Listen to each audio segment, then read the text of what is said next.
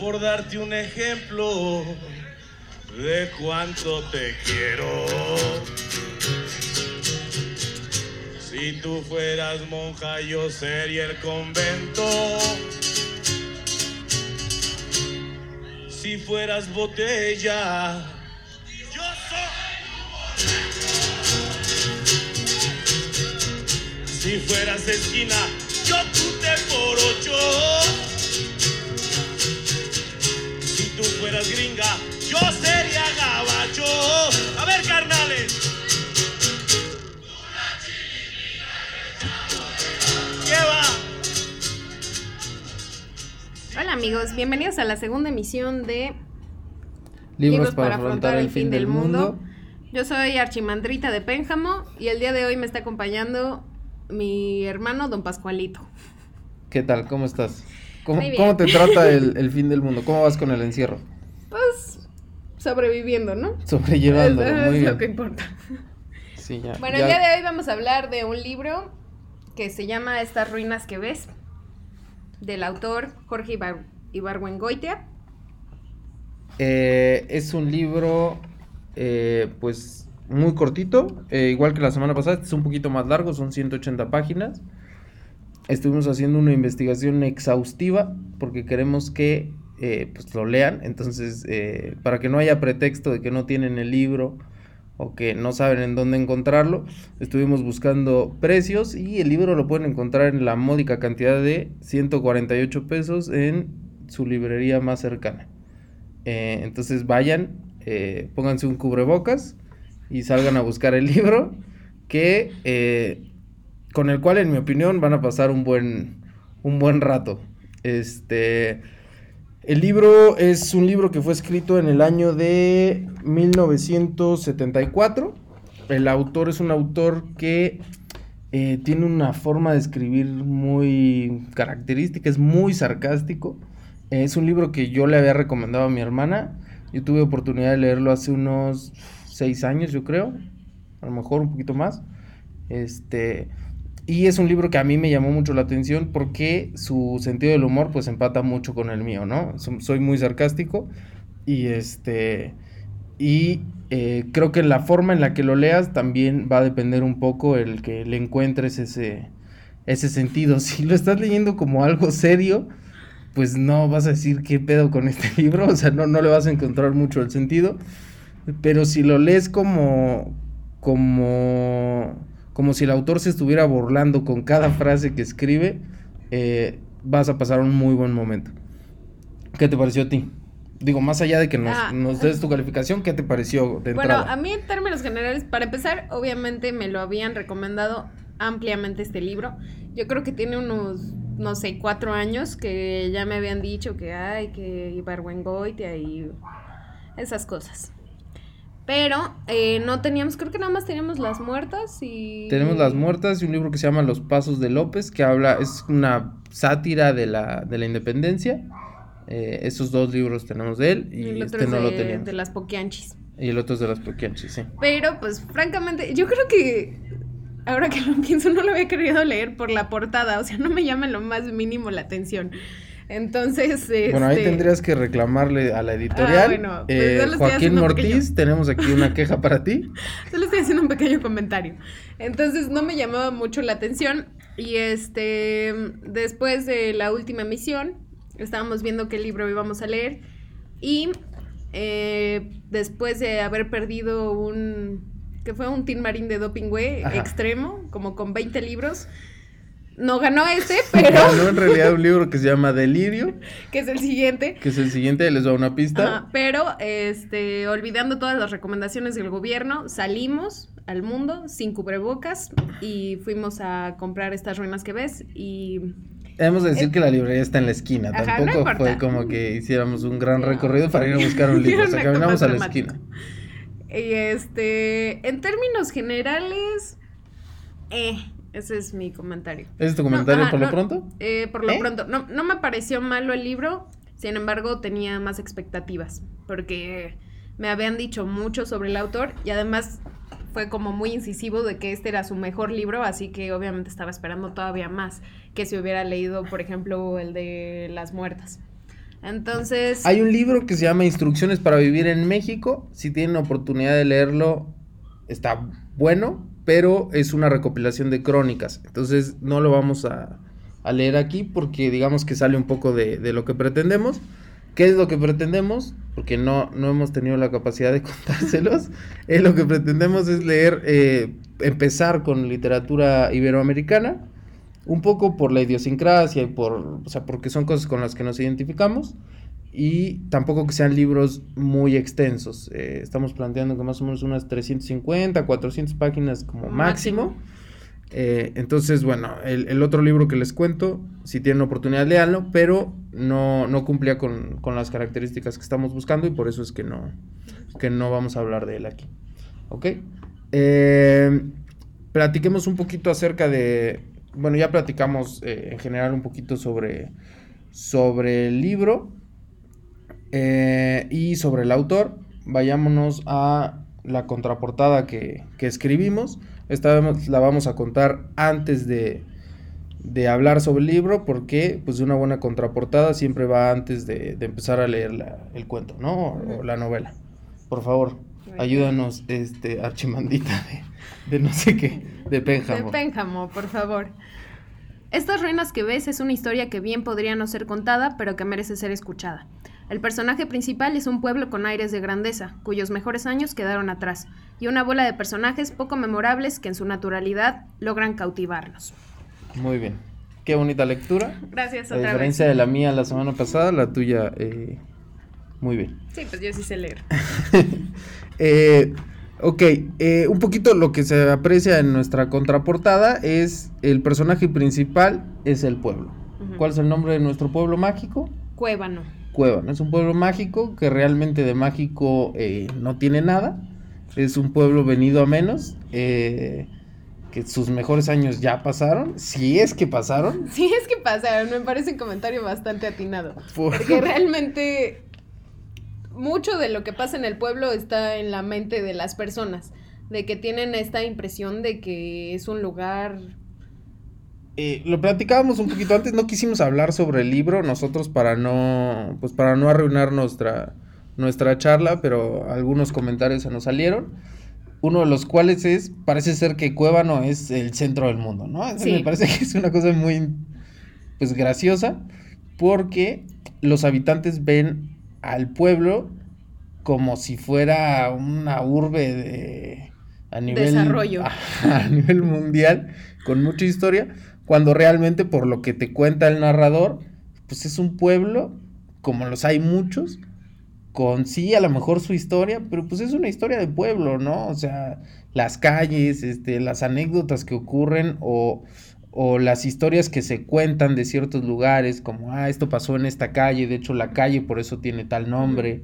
Entonces es este muy, pues es muy gracioso el lugar que ocupa Cuébano, sobre todo en la mente de eh, de los personajes, uh -huh. como si fuera algo superlativo, cuando realmente pues, es un pueblito, eh, por no decir, eh, pues medio feo, ¿no? Yo me lo imagino medio feo. Tú decías que te lo imaginabas sí, muy bonito. Yo sí me lo imagino bonito, tampoco vamos a decir que la cuna de la humanidad, porque es demasiado, pero sí, yo sí me lo imagino un pueblo bonito, ¿no? Un pueblo normal.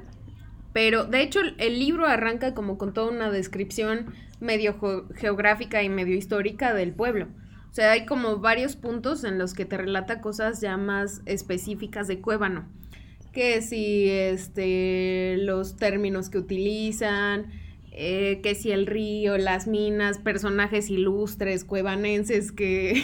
Que de ilustres no tienen nada. Tal vez tienen algo para pueblo chico, ¿no? Uh -huh. Pero este, así es como arranca la historia que a mí el que me dio mucha risa, comentábamos hace rato, es el de... La zorra. Eh, ajá, la zorra, el abogado, que están hablando sobre los cuevanenses ilustres y uno es este en el área de las leyes y dicen, bueno, en esa área como que no, no hubo mucho, excepción de la zorra, que, que realmente todo lo que hizo fue encontrar maneras de romper la ley sin que lo atraparan. Entonces, esa es una gran aportación. Ahí, chavos, si tienen alguna cuestión, ya saben de dónde vino, de Cuébano. De, de Cuébano para el mundo. De Cuébano para el mundo, sí. Eh, la historia gira en torno a nuestro personaje que lleva por nombre eh, Francisco. Ajá. De hecho, tampoco se menciona el nombre que pensamos que no tenía. Que hasta- que no tenía nombre. Estábamos seguros de que tenía apellido, pero no estábamos muy seguros del nombre. Eh, pero se llama Francisco. Ajá. Y eh, Francisco es una persona que, según relatan, vivía en la ciudad, en la capital, y regresa a vivir a Cuébano, donde pasó su, su infancia. Regresa a vivir a Cuébano como profesor de la Universidad de Cuevanense, o la Universidad de Cuébano. Y eh, digamos que la historia gira en torno a ah, ¿cómo decirlo? Un romance, no, realmente no es un romance, pero hay como cierto deseo de, del personaje por un personaje secundario que lleva por nombre Gloria y que es una chica nacida en Cuébano, que al parecer De está de, Ajá, alta cuna cuevanense y de buen ver y este pues el personaje queda un poco como enganchado con ella aunque realmente pues es una cuestión como más eh, física no a partir de ahí pues ya digamos que se empiezan a desarrollar la- los los distintos como escenarios de la historia lo interesante es que en sí la historia no tiene ninguna trascendencia o sea Ni siquiera tiene como un hilo claro, no es una historia.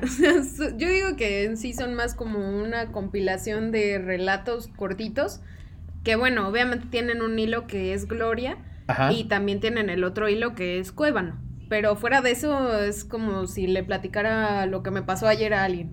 Eso es todo. Y que creo que ese es uno de los grandes atractivos del libro, que es como si un amigo te estuviera contando una historia. O sea, está la historia de la peda, la historia de cuando los iban a meter a la cárcel, Sí. la historia de Cuando, cuando, uno se ganó la lotería. cuando un güey se ganó la lotería, la historia de cuando en la peda agarran y deciden pintar unos murales dentro de una dentro de un restaurante, una como cantina. Ajá. Este Ah, la historia de. Bueno, sí. Sí, soy como que no hay un hilo claro que los una a todos. Pero este, en esta parte que menciona Pascualito. Sí, sí, ajá, Pascualito, sí. Pascualito. Este. Sí. eh, tiene sus puntadillas el libro. O sea, A mí el libro me parece muy simpático, la verdad. Tampoco es que las 180 páginas te estés cagando de la risa, pero o sea, no es muy común que leas un libro y te rías. sí. No y en este libro, no te pasó, sí, no, casi no se rió. Pero en este libro, de alguna manera, pues sí, hay ciertas cosas que te hacen, que te hacen reír. eh, Ajá, a mí bastante. me hacían eh, sonreír, ¿no? ajá. Hacer como. Exacto. Esa era su risa. Ajá. Una, una, una de las de las historias es cuando están en. Hay un. eh, están en la universidad y están como inaugurando un a unos anexo. nuevos salones. Este está buena. Un anexo. Con los siete ancianos, no Ajá, los siete ancianos de la universidad. Y eh, están viendo sobre el, Están platicando sobre el menú, qué es lo que van a pedir. Y uno pregunta, ¿qué quiere decir eh, potache a la cresonier? No sé, disculpen mi francés. Y porque no sabe qué, qué chingados quiere decir eso. A lo cual otro de los personajes contesta, ah, es sopa de papa y berro, ¿no? Entonces, eh, ahí se refleja un poco el... Uno, como los aires de grandeza que tiene el pueblo. Y dos, que realmente dentro de, de esa como... Pues sí, como de esa aspiración es pueblo cualquiera, ¿no? Eh, entonces, las historias pues constituyen eh, gran parte de... Vamos a ¿Del libro? Las citas. Ajá, Ah. tenemos una cita que queremos compartir con ustedes de, del, del libro que reza así. Es una parte de hecho en la cual no hay como narración. Esto viene del catálogo de ideas fijas cuevanenses. Correa Teófilo, licenciado. El único cuevanense del que se sabe a ciencia cierta que está en el infierno, por haberlo declarado él mismo así durante su propio velorio. El cadáver se incorporó tres veces durante la noche en el féretro donde estaba tendido y dijo a las 2 de la mañana, estoy siendo juzgado. A las 3, estoy esperando sentencia. Y a las 4, he sido condenado, ante la vergüenza de toda la familia. Chino. Primera acepción. Todo lo incomprensible está escrito en chino. Segunda. El que es dueño de restaurante. Persigue a las meseras cuando cierra. Come ratas y es fácil de engañar. De allí la frase, te engañaron como a un chino. Soldado mexicano. Es el mejor del mundo porque aguanta sin comer más que ningún otro. Está bien decir, otros ejércitos han ganado batallas, pero ninguno ha pasado hambres como el nuestro. Esa parte es una parte que les comentaba, no tienen como tal una narración, solo son eh, como expresiones que se usan en, En en Cuébano. Cuébano. Y pues ya, están cagadas. Igual no les dio tanta risa, pero léanlo y se Pero van a nosotros sí. reír. Sí, esas esas sí están chistosas. Y la otra, como en este espíritu de pueblito. eh, en Cuébano hay algo que produce en el observador la sensación de lo que él está viendo no es acontecimiento único, sino acto ritual que se ha repetido todos los días a la misma hora desde tiempo inmemorial, y se seguirá repitiendo hasta la consumación de los siglos. A las nueve y media de la mañana, por ejemplo, junto a la puerta del ventarrón, habrá siempre un borracho dormido en la entrada del mercado. La que vende los quesos espantará las moscas con un hilacho. En las escaleras del banco de Cuébano, la gente platicará con el millonario Bermejas. En la de la parroquia, el señor cura tendrá coloquio con una beata con barbas apodada el archimandrita de Pénjamo. Por Campomanes irá bajando Sebastián Montaña, rector de la universidad, que se dirige a la Flor de Cuébano a tomar el primer café express del día. Carlitos Mendieta, el pintor más famoso de la ciudad, estará sentado en una banca del Jardín de Constitución, dejando que un bolero le lustre los zapatos. A su lado estará el historiador Isidro Malagón, leyendo un periódico de Pedrones, El Sol de Abajo. En un balcón de la calle de Torcasa estará reclinado Ricardo Pórtico, con una bata de seda con lamparones de grasa. Por el paseo de los Tepozanes, cuesta arriba, caminando por hacer ejercicio, va el agiotista Modraño, quien según las malas lenguas lleva aparato 50 pasos en el bolsillo. Aparato cuentapasos, perdón chavos. en el bolsillo. Más arriba, una de las hermanas Begonia regará el limonero con el chorrito de la manguera. De pronto el taxi girará a la derecha, saldrá a la avenida, pasará bajo el arco triunfal que dice Bienvenidos al Gran Hotel Padilla. Ahí nos está relatando cuando llega el personaje a, a Cuébano. Pero bueno, esta parte me gusta porque es es el espíritu del pueblo totalmente. Creo que es este sentido de que se repite todo el tiempo lo mismo y que sabes exactamente dónde vas a encontrar a una persona a tal hora de la tarde o sabes dónde vive todo el mundo porque es un pueblo, pueblo chico realmente. Entonces, este ese, esa parte creo que refleja muy bien como este esta idea de vivir en un pueblo y de que todo se hace costumbre realmente. Sí, todo. yo creo que también hay que tomar en cuenta un poco el contexto. El autor eh, nació en 1928 en Guanajuato. Estamos hablando de un autor que le tocó un poco la transición post-revolucionaria a eh, las grandes urbes, pero también los pueblos eh, muy abandonados, ¿no? De gente que había participado en la revolución y todo. Eh, de tus puntos que, que anotaste, ¿qué, qué cosas te gustaría platicar acerca de, del libro para nuestros dos Ok, oyentes? me gustó Mi mamá me dijo que le gustó mucho. Primero las apariencias. Está la historia esta que hablamos de lo de los murales. La historia es, en efecto, están en una peda, agarran y dicen como, oye, tienes mucho espacio, ¿qué onda? Vamos a aventarnos unos murales. Ok, a ti te toca esta pared, a ti te toca aquella, y acaba siendo cada quien lo que se le hincha la gana sin sentido. No son pintores, o sea, nunca en su vida habían agarrado, creo, un pincel y se ponen a hacer unos murales. Total, que ah, sigue, hay como otra parte de la historia en la que llega una persona a dar una conferencia y este, y pues lo llevan a la cantina y el güey dice como, ¿qué mierda es esto que dibujaron en las paredes? Y todos los, todos los que como estaban ahí, los que pintaron, están ofendidísimos. Entonces no le dicen nada, solo es como, sí, nosotros los hicimos y lo cortan así radicalmente de todo el plan que tenían en el día por esta onda de las apariencias. Que es Pero lo que también quiero en las tomar. apariencias. Está interesante que cuando le dicen que ellos lo pintaron, el, El otro también dice, es una obra de arte, ¿no? empieza a verle otro tipo de atributos a la pintura y dice, no, mira, este personaje se parece a tal. Entonces, sí, por quedar bien, muchas En veces efecto. el mexicano, eh, pues tiende, tiende a hacer eso, ¿no? Como de, ah, chin, ya lo ofendí. Ah, no, no es cierto. Este, se ve hermosísimo, ¿no? Mm. ¿Qué otro elemento Eso, te- eso me gustó. Esa historia, de hecho, sí, sí me dio risita. Muy bien. Otra es el chisme. Creo que hay una parte en la Creo que, que de hecho todo sale. se centra- Sí. O sea, así como la historia se centra en Gloria, Ajá. creo que podríamos centrarla también En el, en chisme. el chisme. Sí, porque realmente la historia de Gloria, porque hay que decirlo que tiene como toda una tragedia detrás, según lo que cuenta la gente. Este, Quedamos que, perdón, aquí voy a hacer una pausa. De- una vez que terminamos el programa anterior y habiendo platicado con algunos, eh, con algunas personas que nos hicieron el favor de escucharlo, eh, nos dijeron si van a contar la historia, cuéntenla bien, ¿no? Entonces eh, nos pusimos una única condición que fue no contar el final. Vamos a contar prácticamente todo, excepto el final para no que todo, tengan un pretexto para leerlo. cosas este, tan sustanciales para la trama, dijimos, ¿no? Ah, el final. El final. leámoslo. Las últimas dos hojas van a quedar Ajá. libres. Entonces, Gloria tiene como esta historia trágica atrás. Porque cuando él la conoce, pues sí, se queda medio prendado, pudiéramos decir. Y luego platicando con, con el que es el profesor de... ¿De qué da él? Espinosa. No, no me acuerdo qué da. Este, le dice él que Gloria está mala del corazón. Y que entonces eh, su corazón está tan grande que todos creen que la primera vez que tenga relaciones se va a morir en su primer orgasmo. Ajá.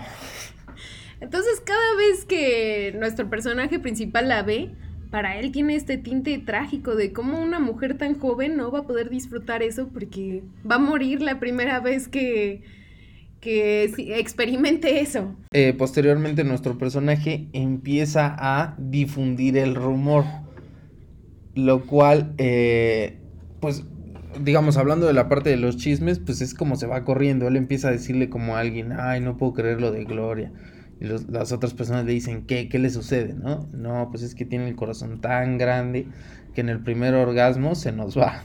Entonces, eh, todo el mundo dice, no, es que creo que deberíamos de Ajá, decirle a todos Gloria. están de que deberían Están muy decirle para, para salvarla. Ajá. Porque no quieren que se muera, entonces mejor. Porque Gloria está comprometida. Entonces, este, ya lo ven ellos como una fecha límite en la que va a vivir ella hasta su primer noche, bueno, a su noche de bodas, ¿no? De hecho, hablan como si ya el momento estuviera, o sea, como si la tragedia se estuviera acercando. Cada Sí. que, que la ven cerca con, con el prometido, hablan como si, como si ya fuera un hecho que va, que vaya a fallecer, a fallecer Gloria. Ah, me pareció muy interesante como esta parte de lo de la estructura del pueblo, de lo que hablábamos, que viene como definida su historia, que si las minas, que si el río más importante, eh, esta parte del lenguaje que viene con las definiciones, la geografía, de hecho hay una parte en la que también hablan de un güey que es inventor y eh, te describen los inventos que ha hecho para ser un cuevanense así de alto rango. Ilustre. Eso me pareció, me gustó cómo logró hacer como toda la estructura, pues, del pueblo. O sea, realmente una no, no, ajá, no, no no la dejó más nada es- más así como, ah, viviendo en un pueblo y ya, ¿no? Como realmente es el personaje principal, sí le dio toda una construcción. Yo uno eh, de los de las de las historias que más me gustó fue la de la lotería, porque también habla sobre ciertos elementos de la cultura, ¿no? En primer lugar, el personaje Espinosa nuevamente se gana la lotería y lo primero que hace, pues obviamente es desconfiar, ¿no?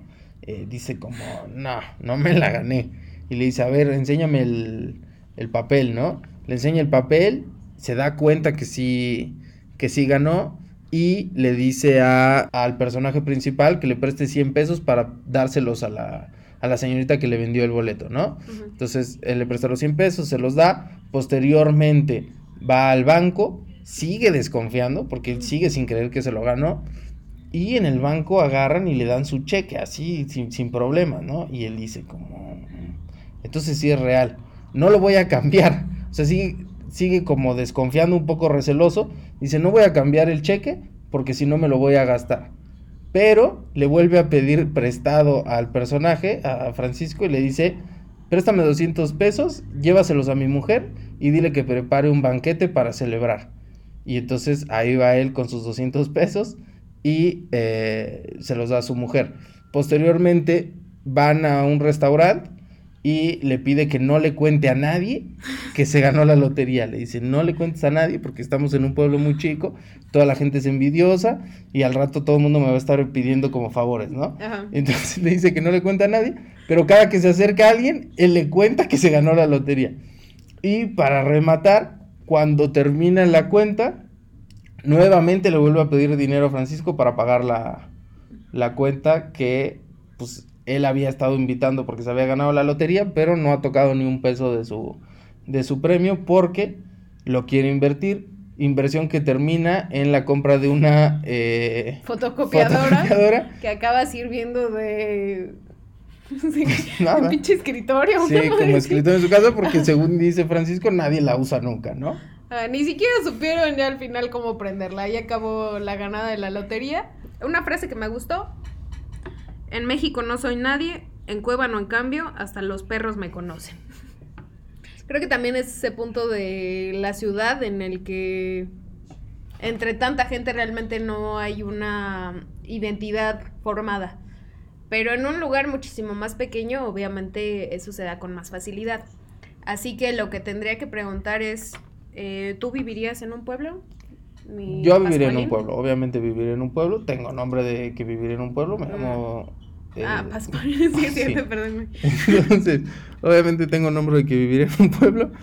Y eh, me parece que es interesante, lo disfrutaría. A lo mejor no lo soportaría por mucho tiempo, pero sería algo que disfrutaría. ¿Tú vivirías en un pueblo? Un rato, que sea. Yo sí, Sí, tú tienes alma aparte de Sí, pueblo, yo como tengo alma una viejita alma pueblerina. Sí, alma de pueblo. pero sí, yo también creo que no... Bueno, ahorita no podría hacerlo. Tal vez este después ya tenga la suficiente tranquilidad en mi alma para lograr vivir en un pueblo. Este no es, no es mi momento. Muy bien, pues eh, una vez habiendo eh, contado acerca de la historia, acerca de lo que nos pareció, los puntos que más nos llamaron la atención y no sé cuánto tiempo llevamos ya, ya grabando, eh, viene la pregunta del millón. Cuéntanos, si tú supieras que el fin del mundo está próximo, tan próximo como un mes. ¿le dedicarías, eh, cuánto te gusta, dos días de tu vida a leer estas ruinas que ves? No. Ok, era una respuesta que yo ya veía venir. Ajá, ya se veía venir, ¿no? Spoiler alert, eso ya se veía venir. O sea, el libro no me parece malo. Sí me parece que la narrativa tampoco no tiene nada de especial. no, no tiene. Y la Eh, historia tampoco. Sí, no. Obviamente esperaba más, ¿no? Porque me lo habían platicado mucho. Sin embargo, sí creo que es una lectura amena. O sea, sí... Sí, sí está simpático en el libro. No es lo peor que he leído, definitivamente. y este... Pero no, no lo leería para el fin del mundo. ¿Tú lo leerías? Yo sí lo leería porque pasaría un buen rato, me reiría. Eh, es como estar platicando con un amigo, como si un amigo te contara una buena historia. Las buenas historias siempre merecen, merecen ser escuchadas, entonces eh, definitivamente lo leería. Eh, si tienen oportunidad de leerlo alguno de ustedes, ahí coméntenos.